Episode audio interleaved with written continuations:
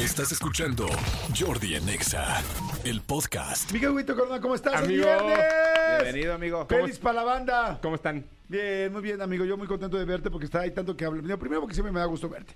Y segundo, porque además, pues está rico hablar ahora de cine. Que qué locura con estas dos películas. ¿Podemos hablar de Sound of, the Sound of Silence? ¿Podemos Oye, hablar? ¿De Sound of Silence ya salió en México? No, no, no, no. Podemos, espérame, espérame, espérame. Es que la quiero ver ya. Aguanta. Podemos hablar de estrenos en plataformas. Podemos hablar de que hoy Messi juega contra, contra el Cruz Azul. No se hablar, sabe. Podemos hablar de mu- muchas cosas. La realidad es que vamos a hablar de dos cosas. Sí, de dos películas. No hay más. ¿Para qué las hacemos? Barbie y Oppenheimer. El Barbenheimer. El Barbie Mundo. el- ¿No? Entonces, a ver, ¿por qué quieren arrancar? Yo quiero arrancar porque es tan importante las dos películas. O sea, ¿por qué a tal grado que se puedan shipear las dos películas, que se puedan unir para la gente que no sabe qué es shipear y que todo el mundo esté hablando de las dos y que la gente quiera ver las dos? Porque son dos cosas tan distintas que me suena extraño que, a la- que mucha gente quiera ver realmente las dos. Oye, perdón, nada Sí. más, es eh, Sound of Freedom, ¿eh? No Sound, Sound of, Freedom, Silence. sí. Ah, pero sí, Sound of Este, Freedom. A ver, Barbie y Oppenheimer abren el mismo día. Abrieron el día de ayer en todo el mundo y es un par de películas. Ah, fue mundial. Fue mundial. Es- y es un, es un par de películas que traen demasiado ruido. ¿Cuál es el punto importante? Durante años, muchísimos años, había películas que estrenaban el mismo día. O incluso un- con una semana de diferencia o lo que sea. No es, no es algo nuevo. Es algo muy normal que ha sucedido mucho tiempo, Exacto. aunque ahora ya casi no pasa porque la gente no quiere competir. Exacto, justamente, y ese es el punto. Que durante ¿La ves, muchos, amigo? muy No bien, soy que durante más de 15 años que, que, que Marvel, DC, Rápidos y Furiosos, Misión Imposible, todas las que quieran, competían entre sí y cada una tenía su propio fin de semana. Es decir, que cada una tenía por lo menos una semana para que la gente fuera. ¿Qué es lo que sucede aquí? Número uno, la relación que tuvo Christopher Nolan con Warner Brothers que casi llevó a la quiebra después del estreno de Tenet. La necesidad de Christopher Nolan de estrenar esta película hace unos años en pandemia causó que tuviera muchas pérdidas y que eso se viera limitado a que Christopher Nolan tuvo menos ingresos y tuvo menos espectadores por su necesidad de estrenarla. Y ahora él se ro- rompe esa relación y se va con Universal. Ok, lo cual yo entiendo un poco a Nolan, que era una apuesta muy alta y muy complicada, pero yo me acuerdo que Tenet fue la primera película que volvimos a ver en el cine muchos en medio de la pandemia, O sea, Sí. cuando ya se podía regresar a los cines. Estoy de acuerdo, fue pésima, o sea, fue, bueno, fue pésima idea. Pésimo timing. Este, Pésimo timing, pero se le estaba jugando muy cañón. El que se la jugó increíble fue Tom Cruise, que, que él sí se esperó el tiempo suficiente, pero si Tenet hubiera funcionado, le hubiera, le hubiera pegado lo que, o sea, más bien, si la gente hubiera ido, hubiera sido la locura lo que hizo Nolan. La cosa es que las películas de Christopher Nolan no son una película que atraiga al público regularmente al cine. Entonces, fue un capricho de él de decir, yo quiero que se estrene. Y si no se estrena, tal, tal, tal, tal. No, no digo que la película haya sido un fracaso porque sea buena o mala. Simplemente fue un fracaso porque el momento en que la estrenó no era el momento adecuado para hacerlo. Tom Cruise lo que hizo fue arrastrarla, arrastrarla, arrastrarla, porque incluso Top Gun se iba, se iba a estrenar en el 2021, Misión Imposible 7 se iba a estrenar en el 2022 y la segunda parte de Misión Imposible este año. O sea, Tom Cruise la arrastra. La arrastra, sí, pues velo. ¿A poco no? Está muy Pues quién sabe. chaparrito. Es que está muy chaparrito. Exacto, la O sea, a lo mejor, porque- lo que sea. Porque mide unos 55, no manches. Así yo también la. Bueno, no, porque yo también casi mido lo mismo y no la arrastro. Oiga, ajá, perfecto. Digo, pero número dos, Barbie. Es la película que tiene el mayor marketing de la historia, probablemente, en todo el mundo. Justo ahorita estábamos ¿De platicando. toda la historia? toda la historia. ¿Habías visto el nivel de campaña que hacen? No. Pero, pero, No además, sé, pero no además creo, que creo que lo que tiene Barbie también es que hay una campaña muy fuerte, no necesariamente eh, puesta por la película, sino sí provocada por la Sí, película. se, era- se está exacto. autogenerando. Exacto. Que era lo que discutíamos ahorita fuera del aire, ¿no? Hay, hay por ahí algunas cosas que se generaron fuera de la película que están haciendo que la gente hable, nos guste o no, pero la gente está hablando de lo que está sucediendo. habla, ah, nosotros en el programa de hoy lo abrimos con que las tortillas rosas, el esquite de Barbie, el pambazo de Barbie quién, o sea, Sí. todo eso no, de eso no viene de la distribuidora. No, y no viene con cualquier película. O sea, no veo Sí. Mario Bros haciendo eso, por ejemplo, que es, que es probablemente el comparable de este año. Sí, porque yo estaba pensando ahorita pues, en Star Wars, en momentos muy especiales, Harry Potter, 50 sombras de Grey, en fin, ¿no? Campañas que se han hecho muy grandes. Yo sí ahora que fui a la premiera aquí en México, yo sí vi algo inaudito, o sea, dije, ¿cuánto costó esta premier? Porque he estado en muchas premiers Sí. y sí dije, esta premier haber costado nada más eh, lo que montaron haber costado unos unos 10, 12 millones de pesos, por lo menos. So- un evento de, El de- puro de evento. tres horas. O sea, el evento. Sin contar el traer a Margot Robbie y tal, todo este asunto ya que es otra cosa, ¿no?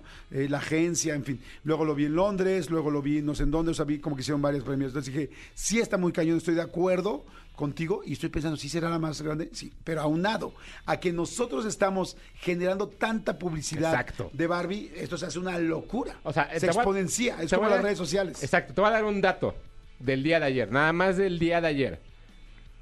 A nivel mundial, o bien, perdón, en Estados Unidos Barbie metió 23 millones de dólares. Es el En un mejor día. en un día. Es el mejor debut de una película en jueves.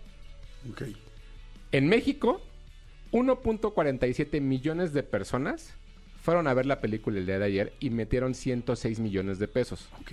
De esas, de ese 1.47 millones de personas, y fíjate este dato, el 92% de las personas Ajá. llevaban algo rosa. Sí, está cañón.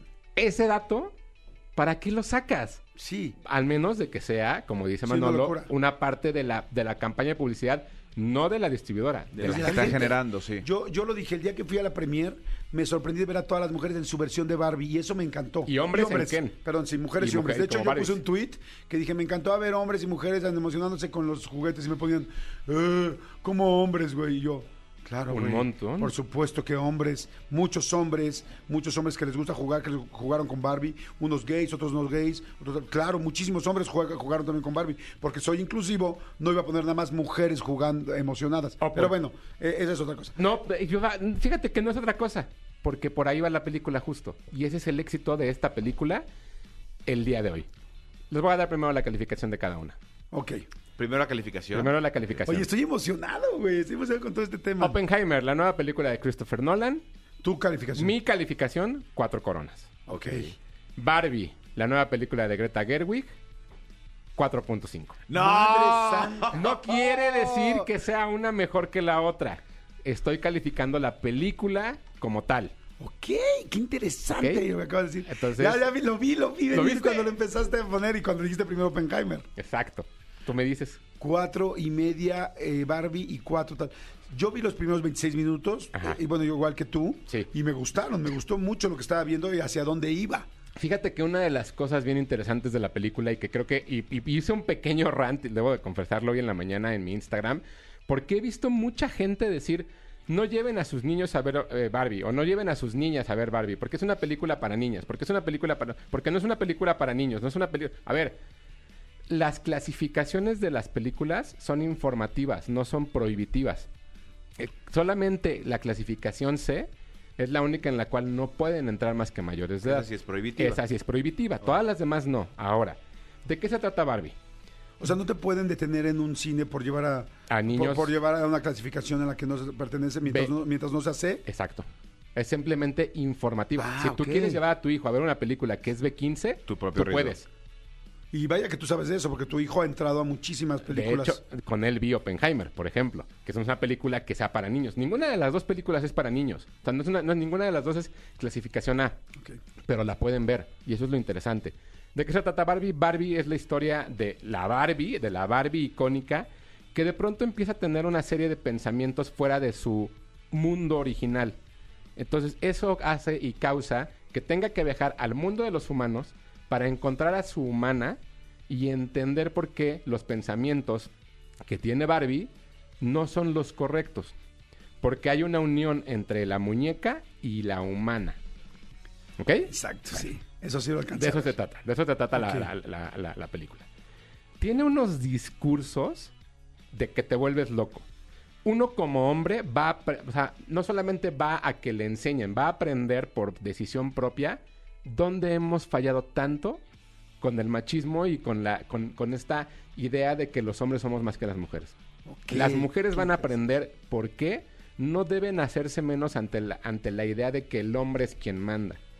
No es una película aleccionadora, es una comedia sarcástica que va hablando de todo este tipo de temas existenciales y de, de- cómo es que un niño o una niña deben de, o no jugar con una, con una muñeca, cómo es que incluso existen mujeres que no se sienten identificadas con Barbie y odian a Barbie por lo que representa, más no por lo que es.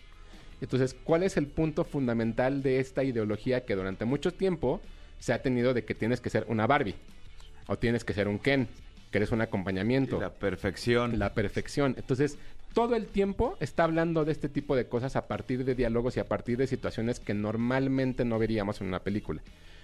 La, la- la genialidad de la historia y del guion que, que, que- que- que tejen Noah Baumbach y Greta Gerwig es enseñarnos a partir del humor un tema tan serio. Sí creo que esta película marca un antes y un después de la carrera de ambos, sobre todo por cómo la construyen. Creo que Margot Robbie está muy bien. Ryan Gosling es impresionantemente divertido, lo hace increíble. Pero quien se lleva la película es América Ferrara, que se avienta un, ¿Cómo crees? se avienta un monólogo de esos que te ponen la piel chinita a mitad de la película que te hace entender todo lo que está sucediendo en la película y que te hace cuestionarte a ti mismo en dónde estás parado en tu vida.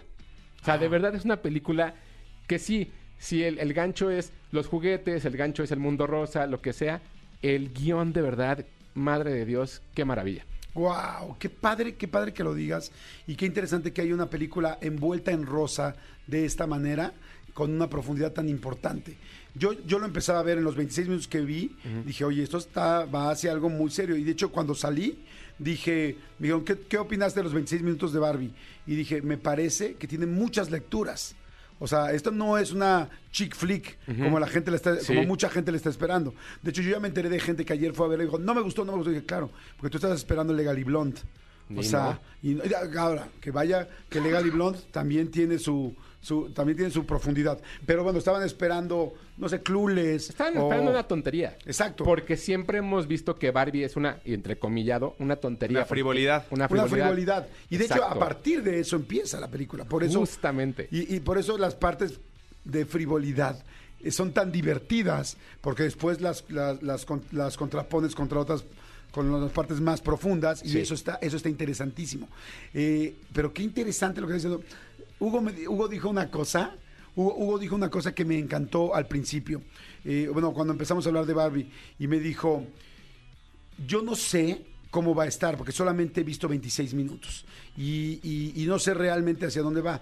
Puede ser que te enseñen 26 minutos solamente porque es mala. Porque es mala, Porque sí. es mala. Y entonces dije, no dije. quieren, y entonces no quieren que vean el resto, porque digo, tú pues ves todas las películas antes que nadie. Sí. O sea, porque a esto te dedicas, ¿no? Y los estudios te lo dan así.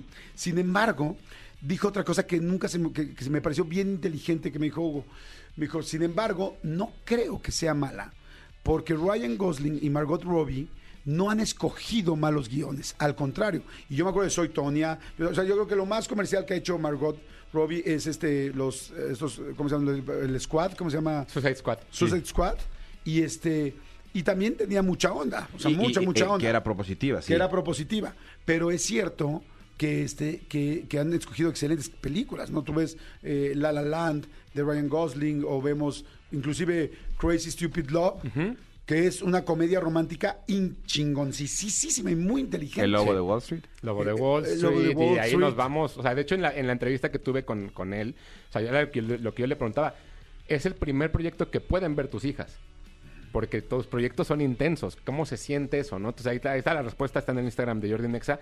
Pero es eso, debo de decir, a mí no me cae nada bien el cine de Greta Gerwig.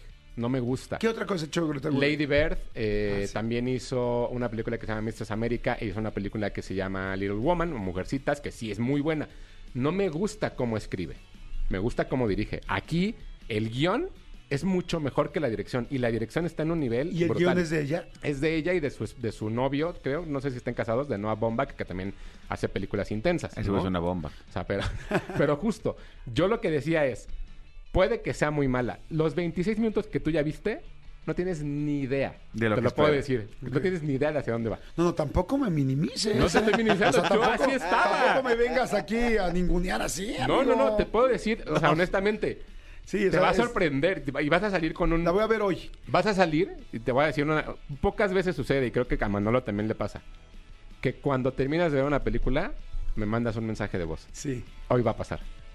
Ay, amigo. ¿Pero por qué quieres que Hoy va, hoy no? va a pasar, hoy va a pasar, vas a ver. Pero sí creo que la película vale mucho la pena irla a ver en cines, por el diseño de audio, por la música, pero sobre todo el fenómeno de ver una sala llena y rosa. Te lo digo que ayer me lo dijo mi hija. Me dijo, papá, la gente iba de rosa. La Todo el de mundo iba de rosa. No, pues me voy, a, me voy a enrosar hoy. Además, pues, el apellido ya Pues lo traigo. con que saques la INE. vengo, vengo de rosado, ¿no?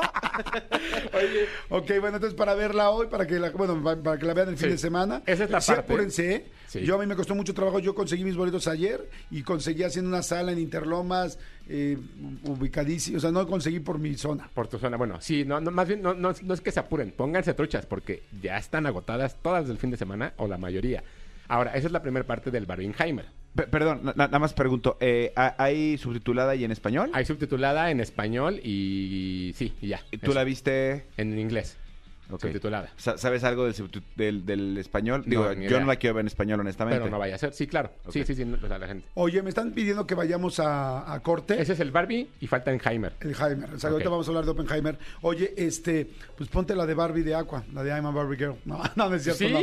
Bueno, pues sí puede ser. Pero no, tenemos tenemos rolas de la programación, ¿no? Sí. No, sí, más bien me dicen, güey, si lo que estamos Además, acuérdate que quitando- la, que la distribuidora no, no está de acuerdo con esa canción. No la O- usan.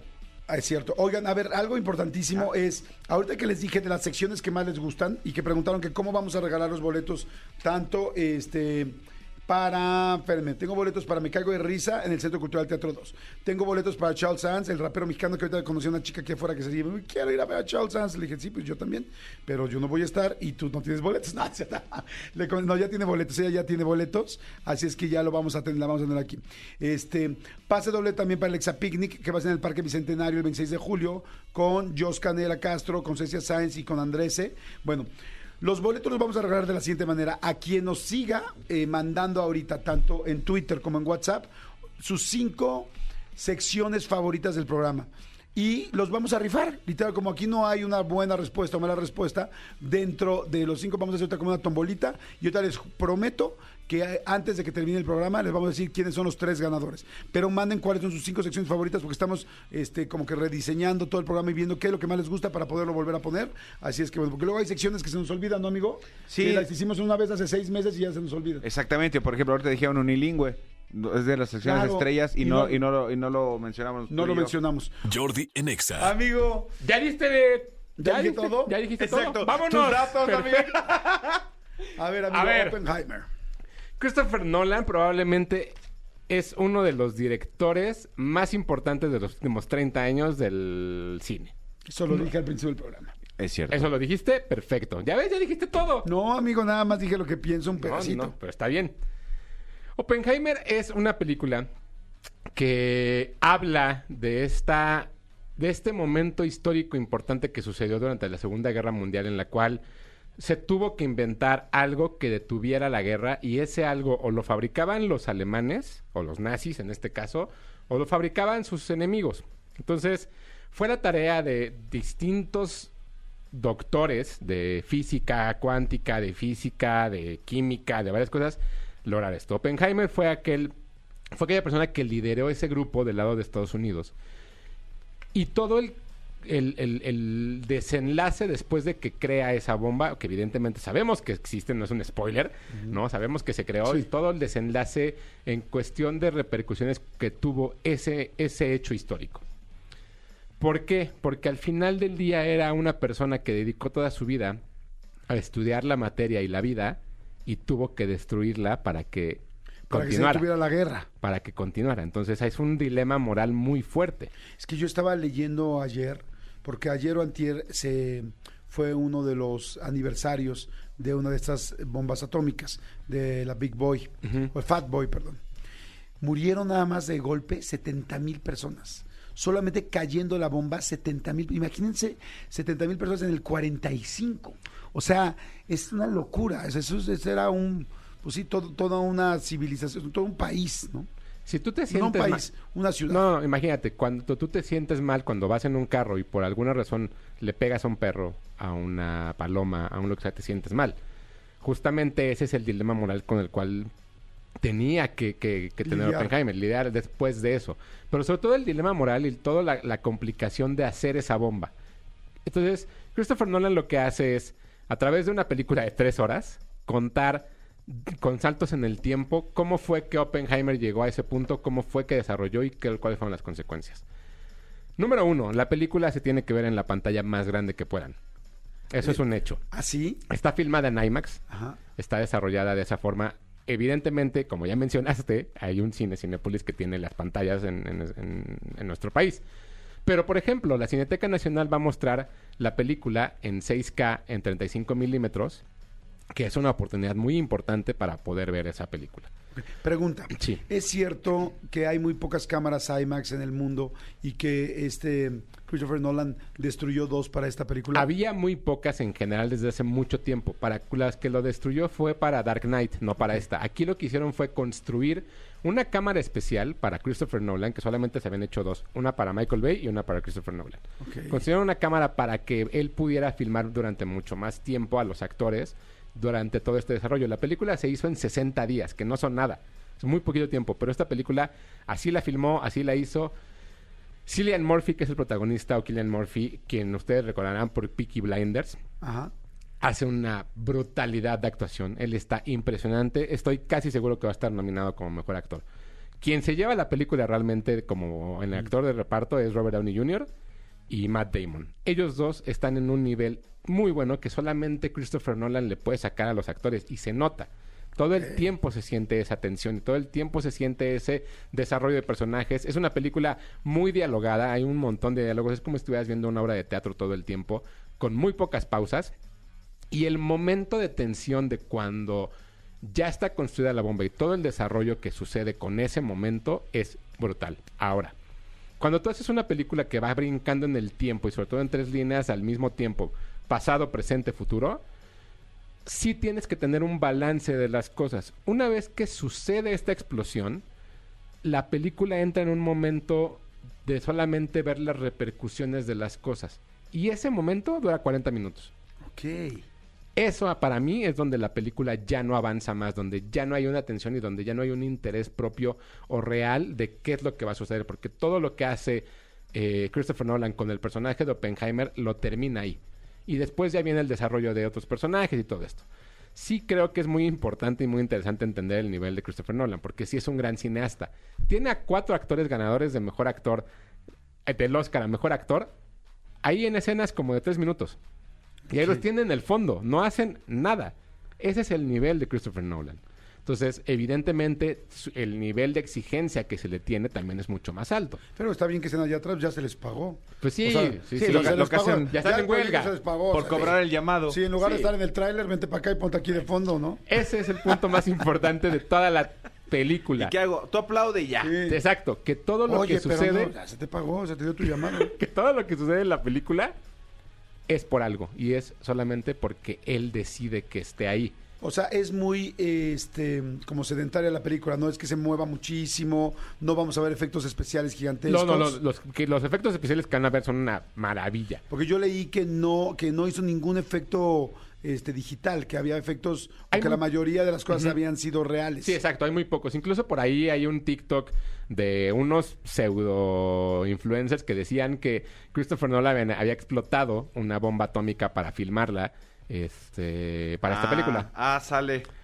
O sea, Ah, cua- o sea, sale. por ejemplo, el martes, el, el- el lunes que yo vi la película, llevé a Daniel y le conté eso porque me los encontré a los, estos pseudo influencers. Le dije eso y Daniel me, me vio con cara de, pero y la película se hubiera destruido, las cámaras se hubieran, o sea, ese es el nivel de irresponsabilidad de pronto que la gente tiene con esa información. Está como el periodista, o bueno, no sé, el pseudo periodista que preguntó en Gravity que cómo había sido. ¿No sabes quién es? No, ¿No sabes quién es? el- ¿No, sabías que ese fue el primer momento de Capi Pérez? no. Él fue el, ca- el Capi Pérez fue el quien ¿Pero lo hizo, hizo en serio? lo hizo de broma, pero Ah. solamente no, pero ese es el A ver, punto. le vamos a explicar a la gente. Sí. Le preguntó en una rueda de prensa a Alfonso Cuarón que, que se sentía filmar en el espacio. que cuáles habían sido las complicaciones técnicas, pero justo fue el Capi y esa fue la presentación en la vida del Capi Pérez ante los medios. Ah, ok, creí que yo había sido tampoco serio. sabía.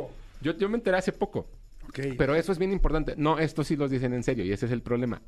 No vean cualquier tipo de contenido porque dan ese tipo de burradas. No, no destruyó una bomba atómica, pero sí recreó la luz.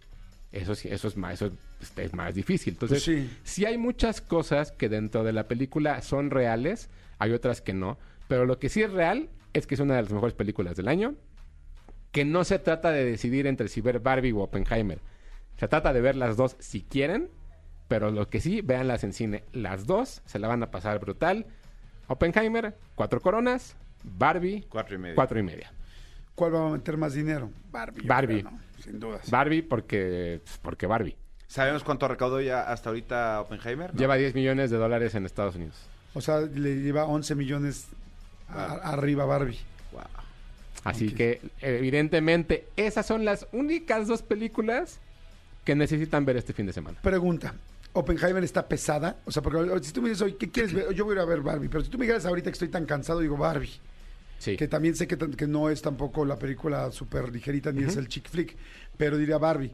Pero es como tengo que estar tranquilito, descansado y bien dormido para ver Oppenheimer. Porque. Tienes que, tienes que estar descansado, no bien dormido, porque sí la- por- no, no, porque no, no, porque sí el guion y la, y la edición es muy buena. O sea, sí te mantiene en suspenso todo el tiempo. Pero sí son tres horas. Yo les recomiendo, honestamente, entren tarde a la sala. O sea, no vean los comerciales, no vean los trailers. Sí, porque si no te vas a echar 3 horas 40, ¿no? Exacto, entonces, Y yo les recomiendo que hagan pipí y popó sí. antes de entrar. Antes de entrar y que compren unas palomitas chidas y refresco ¿Hay chido. palomitas Oppenheimer? No, ¿Cómo solo son? palom- solo pante- atómicas. Chile atómico. son radioactivas. Pero, Traen las- luz. pero están las palomitas rosas. La rosa sí, no por que, eso lo digo. que ya había pirat- no piratería, sino reventa las cubetas estas de Barbie y que hasta en dos mil pesos estaban vendiendo. No, hombre, hay, hay alguien que vende el paquete de los tres vasos de los dos cines, de las dos cadenas, Cinemex y Cinépolis, la palomera, no, con los cuatro vasos y la palomera en seis mil pesos. ¿En dónde? En... En- no, no, no a decir en dónde, porque está ilegal, es ilegal Dice esto. Jordi, ¿en dónde para pedirlo? No, no, sí. pero no, nada más Sí, en, la- en- en internet, o sea, en una, una página. plataforma. Sí, en una plataforma, porque, o sea, es como de, cálmense. Y sí me parece que tienen que poner mucha atención en cómo venden esos productos, porque ayer ya hubo golpes en un cine, Sí. porque un empleado del cine compró todos los, los, los vasos para revender, entonces aguas ahí. No juegues, qué bruto. Oye, pa, está, estuvo interesantísimo. Amigo, tus redes, por favor, porque si quieren saber más información, seguir a Hugo, síganlo ya. Claro que sí, arroba tushai en Twitter, 2SHY. Y Hugo Corona en Instagram. Por allá contesto todo lo que necesiten saber de Barbie, de Oppenheimer, de plataformas, de Messi, de lo que sea. Perfecto, pues gracias, amigo, muchas gracias. Oigan, y... Y, perdón, amigo, y, y vamos a tener con Hugo este estos días las este eh, Ah, sí. las coronitas de verano. Sí. Este este este como como El campamento camp. exactamente el movie camp que vamos a tener eh, donde Hugo nos va a estar dando recomendaciones día a día de qué ver en este verano. Exactamente, para que estemos ahí pendientes. Escúchanos en vivo de lunes a viernes a las 10 de la mañana en Exa FM 104.9.